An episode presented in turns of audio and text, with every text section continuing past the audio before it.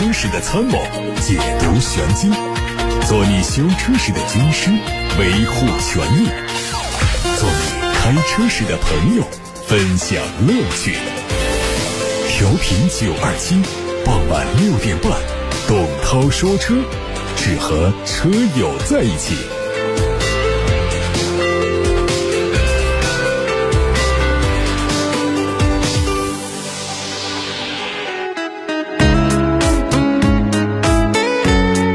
大家晚上好，欢迎听我说车，我是董涛。可以把选车用车的问题发到直播间，我们稍后开始回答。先看新闻，日前日产汽车宣布在日本召回六十九万辆汽车，涉及到五款车型。这些召回车辆不涉及到日本以外的市场。召回的主要原因包括发动机相关部件因为设计不完善，可能出现破裂，导致车辆无法行驶；发动机舱内的线束布置不当。同样可能会引发车辆停止，因为控制程序存在缺陷，可能存在车辆意外加速的风险。这已经是日产汽车自今年年初以来实施的第二次大规模召回。今年一月底。日产就因为和怠速启停功能相关的发电机存在问题，可能引发火灾，宣布召回了五十多万辆汽车。近期多家日系车企接连宣布召回旗下车辆。六月底，三菱扶桑因为发动机舱内线束问题可能导致起火，宣布召回四万多辆重型卡车。丰田近期也因为车辆缓冲装置欠佳，宣布召回五十九万辆汽车。日本主要汽车厂家接连出现召回问题，也使日系车的品牌形象受到影响。奔驰官宣，由中国本土研发团队打造的第三代 MBUX 将在今年之内发布。官方表示，第三代 MBUX 读心语音助手得到升级，支持免唤醒指令下达，零点五秒唤醒，而且一秒钟之内执行指令，连续输入多个语音指令，并增加包括智能泊车辅助在内的多项车辆控制功能。另外，第三代 MBUX 支持 OTA 升级，并且同步给部分现款车型。目前，奔驰已经和国内人工智能平台公司思必驰达。成了合作，共同研发专门用于国内市场的语音产品。而这家公司已经和小鹏、理想、哪吒等车企展开过合作。此前有报道说，梅赛德斯奔驰已经在美国开启了 AI 测试，在部分豪华车型上使用 ChatGPT 聊天机器人，车主可以通过梅赛德斯应用或语音命令选择加入这项测试计划。吉利银河发布了旗下第一款轿车 L6 的内饰官图。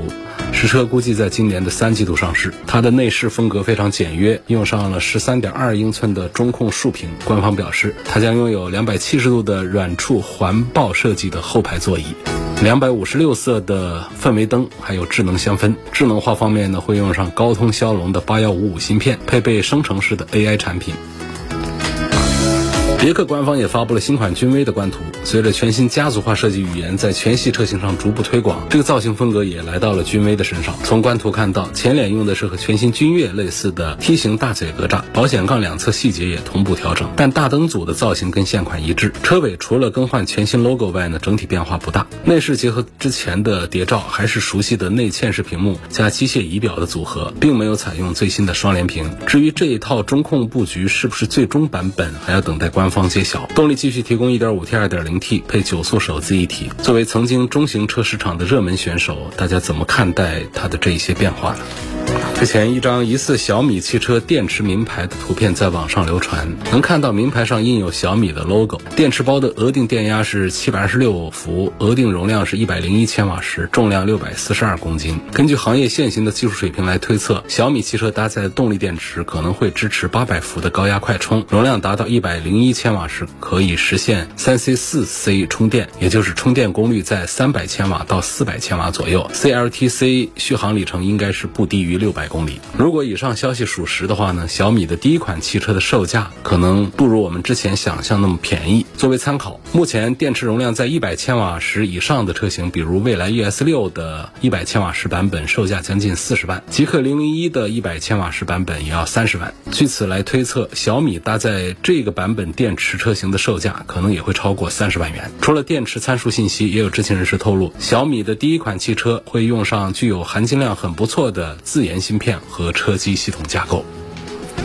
再来关注新款问界 M7 的消息。从工信部获得的申报信息看，新增了华为 ADS 2.0高阶智能驾驶系统，并且在原来六座版本的基础上新增了五座版。实车会在九月份上市开售。新款的外观没有多的变化。据余承东透露，这次改款的投入超过五亿元，更多的把钱花在了看不见的地方，比如说对车身结构做了重新开模，甚至为此重新改造了焊装产线。部分车身结构采用了业内最强悍的潜水艇级。别的高强度钢，动力方面还是配备增程式的动力，1.5T 发动机的最大功率是一百一十二千瓦，相比现款有小幅提升。电池用的是宁德时代的三元锂。特斯拉刚刚在它的官方微博上发文说，第一辆电动皮卡已经在特斯拉德州超级工厂正式下线了。二零一九年，马斯克在一次发布会上介绍了这款电动皮卡，后来因为各种原因导致项目进度搁置，最终在四年后完成了从原型到量产的跨越。据外媒报道说，特斯拉和供应商的沟通内容显示，这台车的年产能是三十七点五万辆，首批车型预计在八月底前上市。考虑到这个车是在去年十一月就已经有了超过一百。六十万的预定客户，显然马斯克需要找到尽快提升产能的方式。在美国，皮卡占据了汽车市场百分之二十的份额。如果这款纯电皮卡的最终价格能够和目前市场上的皮卡相当，那么特斯拉很可能会侵占美国的皮卡市场，成为继 Model 3、Model Y 之后的又一个增长利器。高和汽车发布了旗下第三款车型高和 Y 的官方指导价，四款配置的价格区间是三十三万九到四十四万九。它的定位是中大型 SUV，搭载第二代的 NT 智能展翼门，贯穿式的日间行车灯搭配异形大灯，非常有特点。细节方面呢，翼子板和 B 柱的位置都有摄像头，车顶上方还配了个激光雷达。车尾风格比较简洁，熏黑式的贯穿式的尾灯点亮之后，光源质感很不错。车内的三连屏还是标志性的设。计车内空间很宽敞，车门上设置了氛围灯，第二排座椅配备折叠桌板。这车有七十六点六千瓦时和一百一十五千瓦时两种电池组，续航里程分别是五百六十公里、七百六十五公里，还有八百一十公里。长安福特的新一代 1.5T 蒙迪欧昨天在武汉上市了，它推了四款配置，售价从十四万九千八到十八万七千八。外观上，车头处扁平，采用了全新的多边形的进气格栅，熏黑的分体大灯组，还有贯穿式的包围，视觉上动感很足。动力单元 1.5T 的 EcoBoost 双涡流涡轮增压发动机配 8AT 变速器，最大功率140千瓦，最大扭矩258牛，百公里油耗6.64升。车里有12.3英寸的液晶仪表加27英寸的 4K 中控屏，组成了一米一的长连屏，而且还内置了2.0版本的智行互联车机系统，支持多点触控、AI 语音识别等交互方式。好，大家刚才听到的是汽车资讯。接下来的互动单元，欢迎把选车用车的话题、问题发到直播间。发送的通道有董涛说车微信公众号，还有董涛说车 Pro 微信公众号，都是在首页点发消息按键就可以把话写到我的直播间。另外呢，还有八六八六六六六六热线电话，打通之后呢，不用等待通话，直接留言。就可以了。我看到后台有朋友问说，我在外地买的车辆购置税和保险能到本地来上牌照吗？这个外地保险在哪里上牌照都没有问题，但是购置税好像是不行的。车牌的办理是跟购置税直接挂钩的，你在外地买车，购置税在外地交的。那么你在本地车管所查到信息呢？这个购置税就是在外地交的。那么本地的车管所应该是不允许这个外地交购置税的车辆上本地牌，因为根据有关规定的话，新购置车辆应该是在它的缴税地区上牌照。准备要去山里自驾，要走盘山公路，想问一下，这个开盘山公路要注意一些什么？下山的过程当中，刹车片会不会很烫，导致失灵？如何避免？奥德赛混动和油车 CRV 谁更适合爬山？第一个问题呢，就是走盘山公路要注意什么？首先就是，如果我们的驾驶技术很生疏的话，我告诉你要注意什么，可能也都没多大用。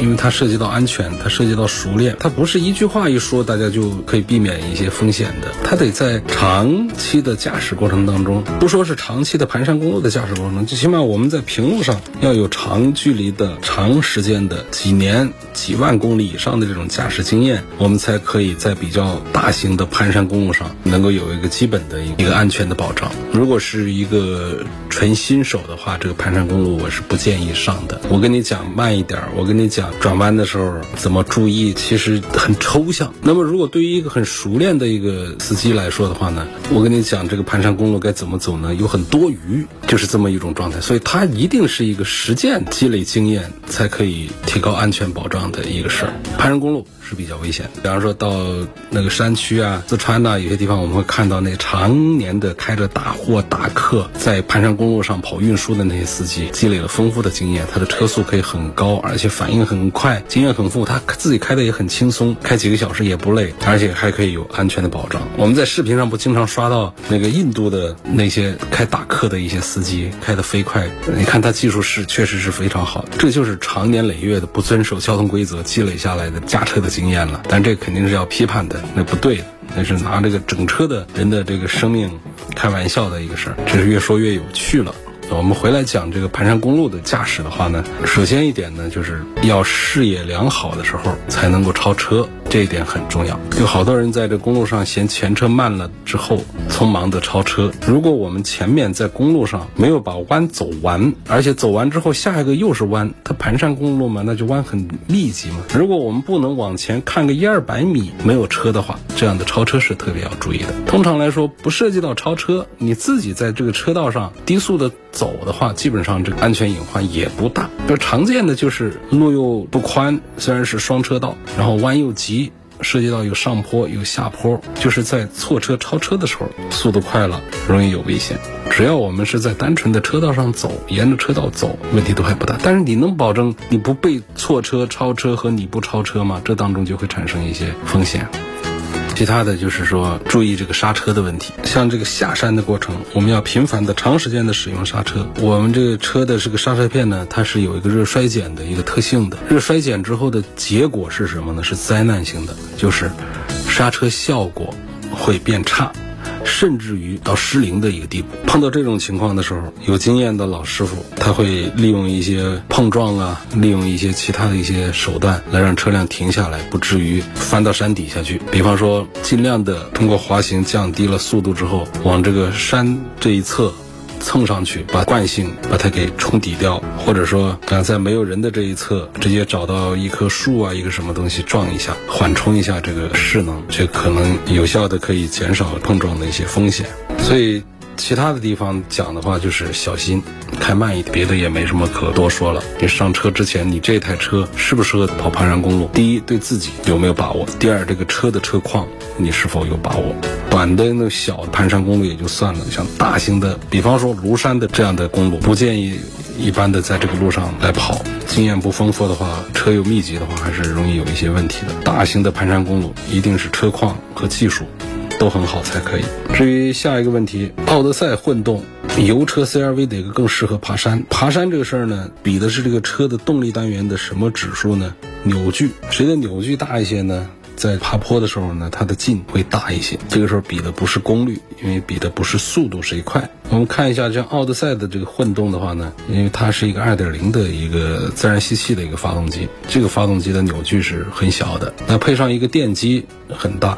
但是呢，它不是那种强混的这种油电混合，它往外可以一起并联着往外输出动力，但是它仍然还是比较有限的。相对讲呢，像 CRV 的这个 1.5T，实际它的扭矩表现还是比较好的，有两百四十多。所以我觉得这两个车在这个山路上的表现的话呢，本田的 CRV 的燃油版要比这奥德赛的混动版更适合爬山一点点。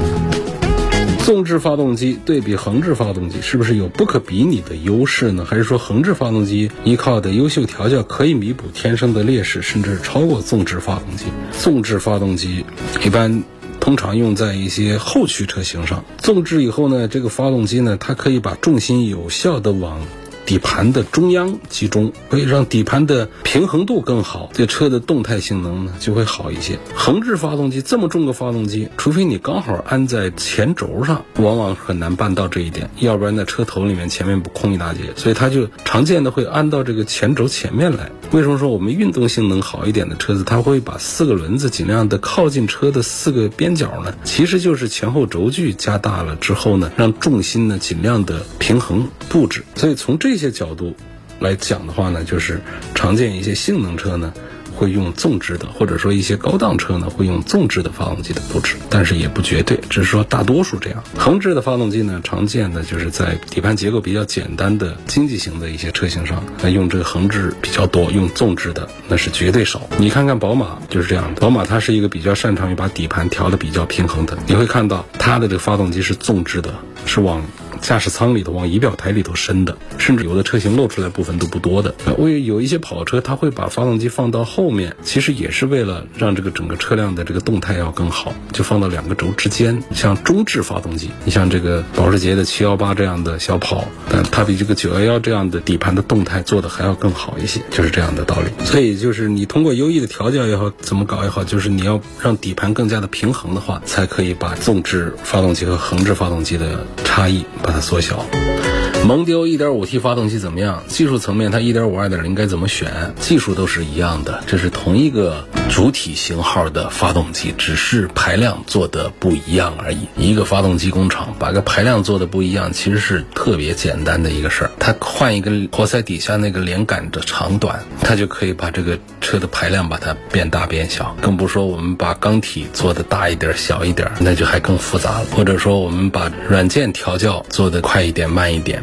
把涡轮增压器的型号把它换一下，都可以让同样一个发动机的外壳的一个主体下出现不同的功率马力数据的这样的变化。那这个车呢，它就是福特刚刚才上的一个新的一个版本。我今天的新闻里面还报了这个车，比那个同配置的 2.0T 要便宜一万块钱。这个可是一个将近五米长的一个大车，它其实还是性价比是很好的。现在起价好像到了十三万多，五米长的大福特起价到了十三万九千八。昨天好像还听谁说了一嘴，说现在已经开始有优惠了。我天哪，那这让那些小车可怎么卖？虽然说。是一个燃油车，还不是很多人在买燃油车。燃油车目前还不是市场上销量的一个主力啊。所以这个朋友呢，关键他关注的这个点呢，就是这个 1.5T 跟这个 2.0T 这个发动机该怎么选这样一个问题。我觉得从数据上看，1.5T、2.0T 区别还挺大。那么开的时候呢，1.5T 在前段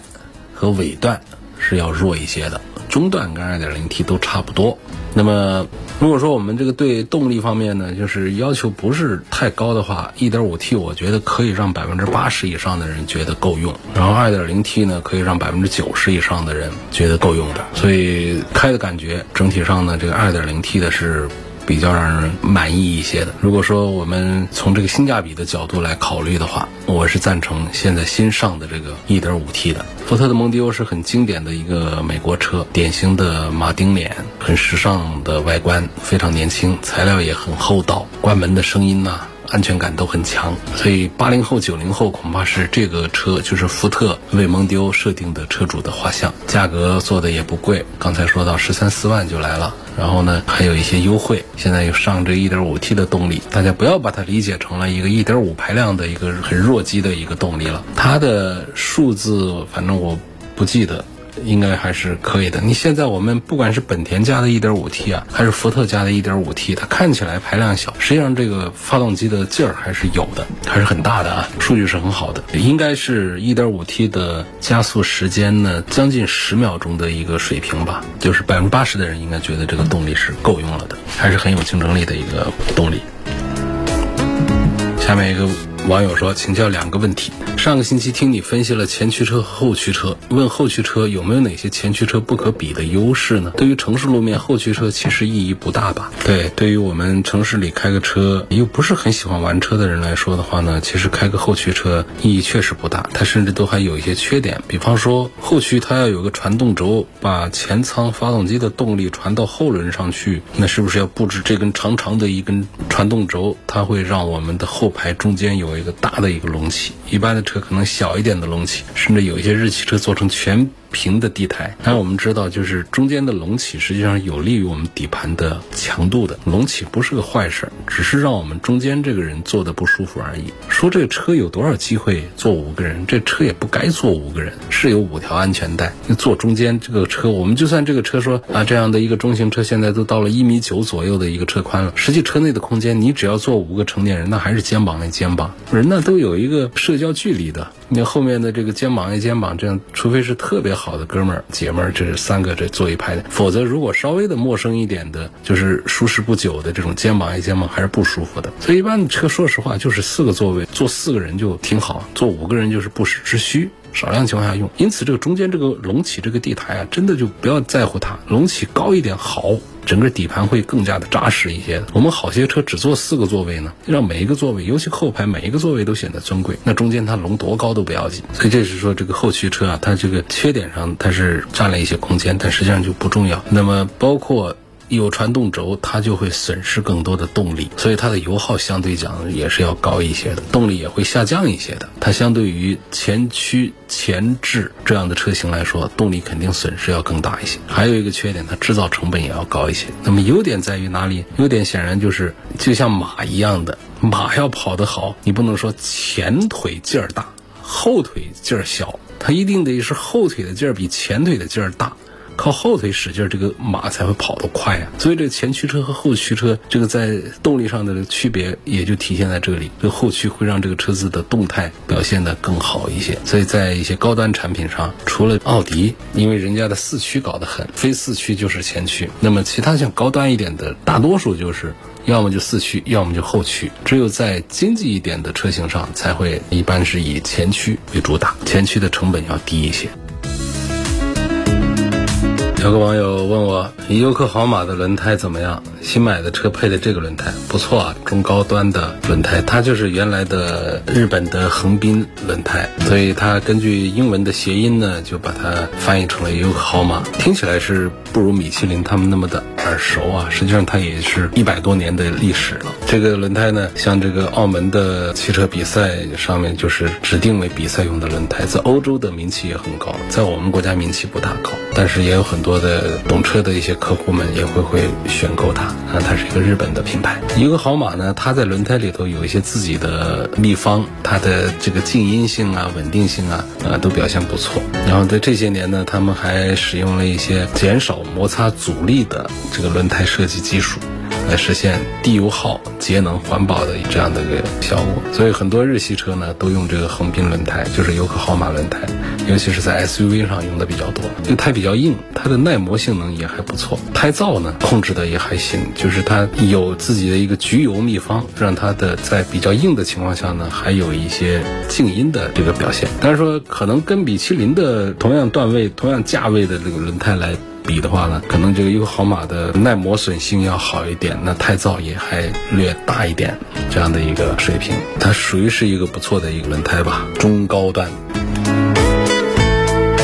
有网友说。关空调的时候啊，经常只把右边的风扇开关关掉，而不是先关 AC 再关风扇开关，有影响吗？哎，我真没注意，我平时没咋管过，就是开车空调就把它按着运行了，熄火就直接熄了火了，没管那个空调的事儿。我看到有一些帖子讲，觉得那样开车开的好累好累。怎么说呢？就是我们停车之后呢，关了 AC，让空调吹会儿风，把这个管道里面的温度啊平衡了以后，免得产生凝结水。气，免得这个管道里面风管里面潮湿，滋生细菌，产生霉味儿、异味儿。所以呢，要有一个先关 AC，让它吹会儿风，然后我们再下车的动作。这不现实啊！就是我们拿车当个工具，平时上下班出去办事儿，开个车停到哪儿之后熄火下车赶紧走，要心里想的都是事儿，手上都是肌肉反射、条件反射式的做动作，你都不记得现在在做什么的时候，你很刻意的在讲这个停车的一些顺序，在做这些，我觉得。把人搞累了。这么多年，我从来没有遵从过说是关于空调的这样一个顺序，就不管它，只是上车我需要调风力、调温度。我上车我肯定我先把空调，像冬天、夏天都是这样，夏天把空调把它打开。但下车我就直接熄火就走了，就不用管这个空调的事儿。我也没觉得我的车的空调的出风口里面有什么异味啊，有什么需要清理的一些问题。十五万的国产混动四小龙宋 Plus 深蓝 S 七、银河 L 七、骁龙 Max，你怎么看？个人挺喜欢深蓝的，老婆不喜欢电车、混动车，觉得不靠谱。怎么说服她呢？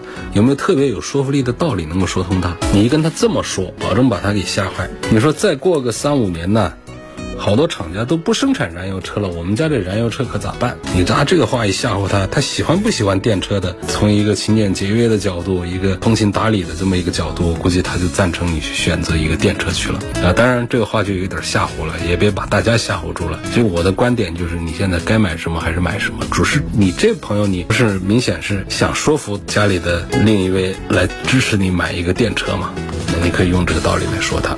因为确实有一些厂家是这么说，比方说东风本田在上周末前天的二十周年的厂庆活动上就官宣，二零二七年，今年二三年还有四年就不再做燃油车了啊，那个发动机跟他们没关系了，就不弄发动机的事儿了。但这个并不是最早的。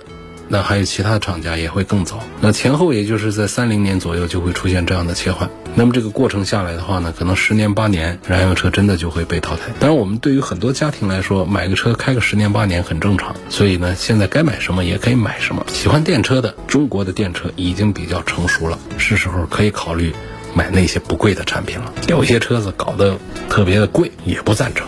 我觉得三四十万以下可以作为我们普通家庭啊。多考虑的那种大几十万上百万的，其实你说电车的这个发展特别的快，这有必要花那么多钱买个车？可能明年后年电池一升级，啊，各方面的智能化的一些功能一刷新，你这车马上就淘汰了，就不新鲜了。它不像过去，我们买个 V 六，买个 V 八，开好些年，还比别人的车还先进一些。现在不是了，你买这一款电车，你就别指望两年之内不被超越的，可能明年。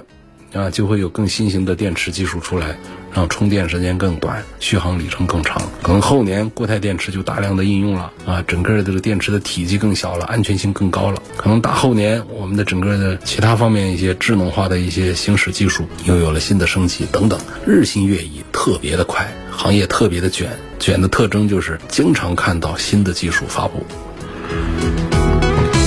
下面有个朋友问说。